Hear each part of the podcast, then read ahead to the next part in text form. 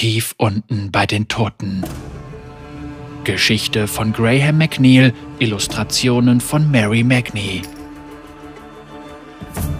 Bilgewassers weißer Kai verdankte seinen Namen einer Schicht aus Vogeldreck, wie man sie von der letzten Ruhestätte der Toten erwarten würde und die vom einen bis zum anderen Ende reichte. Die Leute hier beerdigten ihre Toten nicht, sondern warfen sie zurück ins Meer. Ein Grab für versunkene Tote hing in der kalten Tiefe und wurde von Hunderten an der Wasseroberfläche tanzenden Grabbojen gekennzeichnet.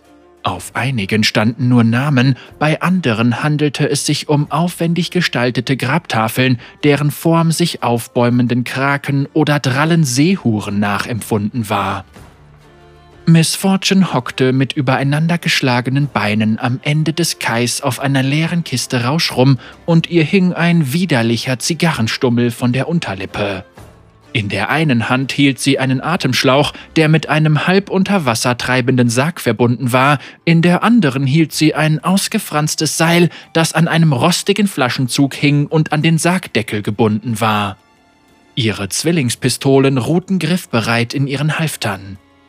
Das Mondlicht schimmerte sanft durch den Nebel, der vom Meer herüberzog, und ließ die schaumige Wasseroberfläche gelb wie Tabak erscheinen.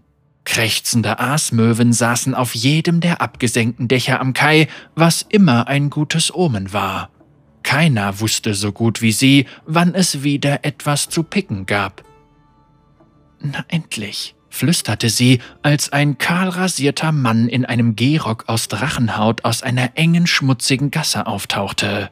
Ein paar scharfzahnige Kairatten folgten ihm, in der Hoffnung, er könnte betrunken stürzen und so leicht verdientes Futter werden.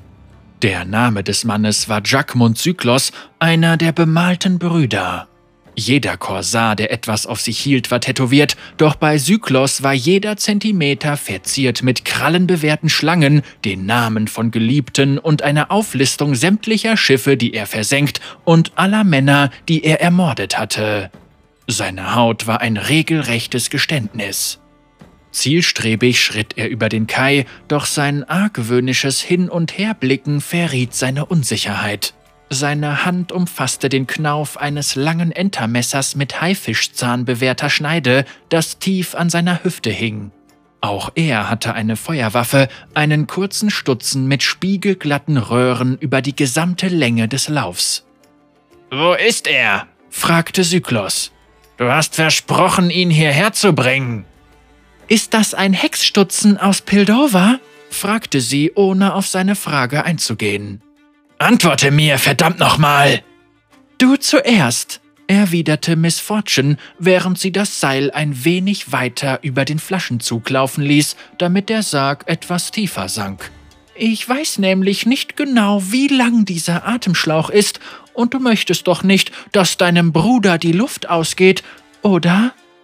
Syklos atmete tief ein, und sie sah, wie die Anspannung aus seinem Körper wich. Ja, verdammt. Er ist aus Pildover, sagte er, als er seine Waffe zog und sie dann am Abzugbügel hochhielt. Ziemlich kostspielig, sagte Miss Fortune. Na, du musst es ja wissen, spottete er. Sie ließ das Seil noch ein Stück weiter gleiten. Luftblasen entstiegen dem Sarg, der sich nun vollständig unter Wasser befand. In augenblicklicher Reue erhob Syklos seine Hände. In Ordnung, in Ordnung, flehte er. Sie gehört dir! Zieh ihn rauf, bitte! Du kommst also brav mit? Syklos lachte grimmig. Bleibt mir denn eine andere Wahl? fragte er. Du hast meine Schiffe versenkt und alle meine Männer getötet. Du hast die meinen ins Armenhaus oder ins Zuchthaus gebracht. Und wofür? Eine gestohlene Hexwaffe? Kopfgeld? Ein bisschen was von beidem und noch mehr? Was bin ich dir denn wert, Schlampe? Geld? 500 Silberschlangen. Das ganze Chaos für mickrige 500 Schlangen? Es ist nicht Geld, das dich ins Grab bringt, sondern die Tatsache, dass du zu Gangplanks Vertrauten gehörst, sagte Miss Fortune. Deswegen will ich dich tot sehen. Tot? Moment mal, auf dem Steckbrief steht lebendig. Stimmt, aber ich habe noch nie gerne Anweisungen befolgt, sagte Miss Fortune, während sie das Seil und den Atemschlauch losließ. Der Sarg stürzte in die Dunkelheit der versunkenen Toten hinab und zog sprudelnde Blasen hinter sich her. Syklos rief den Namen seines Bruders und stürmte auf sie zu, während er sein gezacktes Schwert zog. Sie ließ ihn nahe herankommen, dann zog sie ihre Pistolen und feuerte beide auf ihn ab. Eine Kugel ging durch das Auge, die andere durch das Herz. Miss Fortune spuckte ihre Zigarre ins Meer und blies den Rauch von den Laufmündungen. Selbstverteidigung, sagte sie lächelnd, um die Lüge einzuüben, die sie den Zahlmeistern auftischen würde. Dieser Verrückte hat mich mit seinem Reißzahnschwert angegriffen. Ich hatte keine andere Wahl. Miss Fortune bückte sich, um den Hexstutzen aufzuheben. Sie wendete die Waffe in ihren Händen. Zu leicht für ihren Geschmack, aber kunstvoll gefertigt und absolut tödlich. Der Schatten eines Lächelns umspielte ihren Mundwinkel, als sie sich an die Hitze der alten Werkstatt erinnerte, den Geruch des Waffenöls und daran, wie ihre Mutter die Hand auf ihre Schulter gelegt hatte. Miss Fortune seufzte und dachte schnell an etwas anderes, bevor die Erinnerung schmerzhaft wurde. Sie warf die Pistole ins Meer, schickte sie hinab zu den Toten. Das Meer forderte seinen Tribut und sie hatte schließlich nicht gelogen, die Waffe war ein kleines Vermögen wert. Sie stand auf und schlenderte zurück nach Bilgewasser.